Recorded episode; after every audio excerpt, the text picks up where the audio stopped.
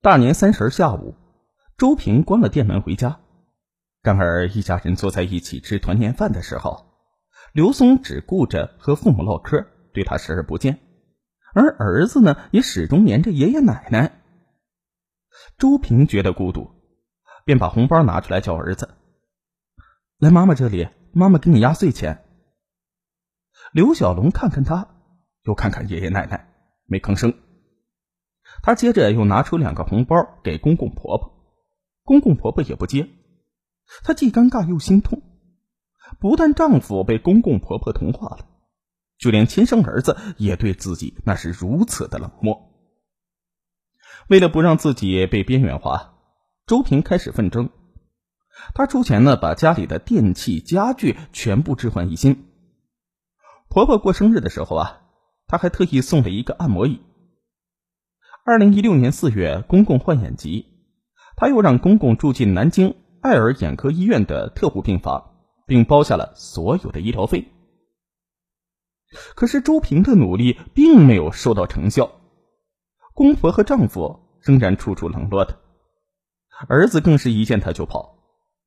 一次，他忍不住生气的问儿子：“你怎么这么怕妈妈？妈妈是老虎吗？”儿子竟哇的哭了。边哭还边往奶奶的身后躲，周平见状恨不得也大哭一场。周平不甘心失败，他把这一切都归咎于和公婆住在一起。于是啊，他开始筹划着买房，并且还专门看离刘家很远的小区。刘松对此极力反对，于是两个人取了个折中的办法，在刘家所在的小区内买了一套二手房。二零一六年六月，他们搬家了。在周平的强烈要求之下，儿子刘小龙也跟他住进了新家。二零一七年一月，南京下了雪，周平带着孩子去紫金山公园玩，谁知刘小龙在雪地上竟把小腿给摔骨折了。这一下，周平成了刘家的公敌，公婆、丈夫那都轮流责备他不负责任，儿子也哭着埋怨他。似乎他的骨折那就是妈妈一手造成的。在医院里，小龙被爷爷奶奶和爸爸围拢着，倒把他这个当妈的撂到了一边。周平的心头那是一阵的发冷，泪水潸然而下。二零一八年春节前，周平接受教训，提前一天放了员工的假，回家和丈夫儿子团聚。晚上呢？她把买给丈夫的新衣服拿出来，谁知新衣却勾起了刘松的满腹委屈。这几年，你管过我和儿子吗？你只关心你的生意和你的子孙。刘松越说越气，正要叫儿子去爷爷奶奶家，周平不让他带走儿子。刘松于是问儿子：“你想留在这里，还是跟我去爷爷奶奶家呀？”刘小龙拽着爸爸的衣服不放，说：“我我我要去奶奶家。”说完，他们便摔门而去。周平忍不住伏在沙发上，泪水滂沱而下。第二天是大年三十儿，周平想来想去呢，还是去了婆婆家。当时啊，已经是吃午饭的时候了。他生气的发现，他们摆好了桌子碗筷，唯独没有留给他位置。刘松还说。今天饭菜不够，你自己再去做点吧。周平当即爆发了：“你们还当我是家人吗？就算我是一个外人，你们也不该对我这样冷漠呀！”说着，他负气的出了门。当天深夜，刘松才带着儿子回到家。周平余怒未消，等儿子入睡之后，和刘松大吵了一架。儿子被吵醒了，生气的说：“你们吵吧，我去奶奶家了。”就这样，刘松刚回家没多久，就又带着儿子去了父母家。周平的心渐渐死灰一片，不由得想到了离婚。可是想到自己为了这桩婚姻付出的艰辛努力，他又不甘心。为了保卫婚姻，他努力和刘松搞好关系，还在他心情好的时候拉着他一起去应酬生意上的朋友。但是刘松发现妻子在应酬上十分老道，而且呢还陪着客人唱歌跳舞。很是气愤，两人的争吵不断的升级。二零一八年九月三日，周平在夫子庙的店铺里巡视时，突然接到一个朋友的电话：“恭喜你啊！听说你老公要升公司的副总经理了，而且公示已经出来了。”周平一怔，刘松从来没有跟他说过要升职的事儿。想到最近丈夫的很多消息，她都要从朋友口中才能得知，他隐隐不安起来。他打电话询问刘松，可是刘松呢？却淡定的否认了。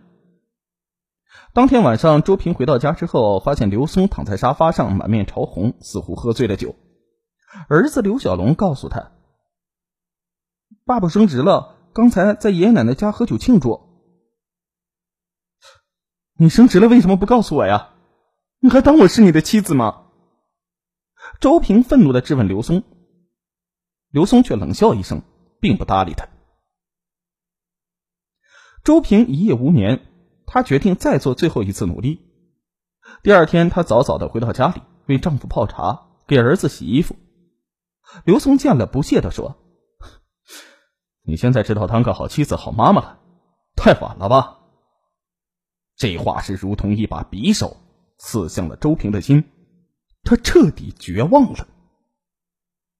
九月五日的晚上，周平的店铺关门之后。他几次打刘松的手机，想约他出来谈谈，可是刘松啊始终不接电话。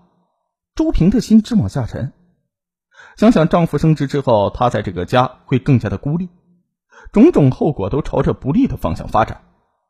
他觉得现在无论他挣多少钱，都无法扭转这一局面了。他突然产生一个疯狂的念头：既然如此，倒不如一起死。当晚十一点，周平回到家。